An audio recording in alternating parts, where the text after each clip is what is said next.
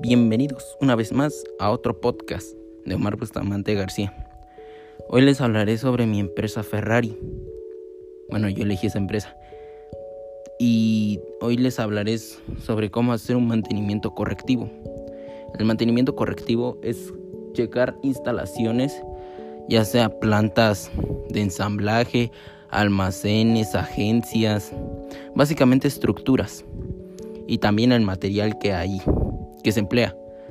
Por ejemplo, cuando van a una fábrica, tienen que hacer un diagnóstico para que su fábrica esté en las óptimas condiciones y de que no haya ningún percance, de que ya sea de que puede que haya un riesgo de, de electricidad, de derrumbe, porque incluso pueden perder la vida trabajadores que necesitan el ingreso para subsistir una de las formas de hacer un mantenimiento es checar las, las plantas de ensamblaje, o sea, cómo están los muros, cómo están los soportes, o sea, si los soportes están dañados, pues lo recomendable es desalojar a todo el personal para evitar un riesgo y ya, ya reparar esa falla.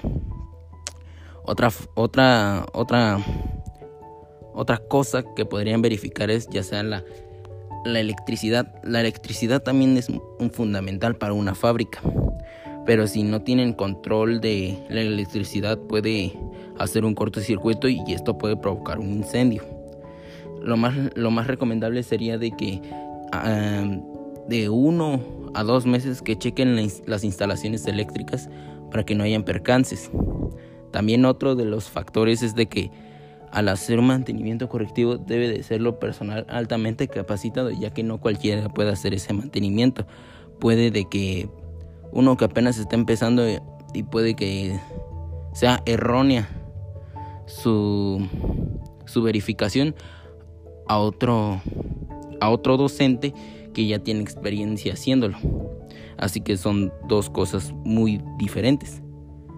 Pero no siempre es así, ya que el los, los que hacen el mantenimiento correctivo es un personal contratado por la misma empresa.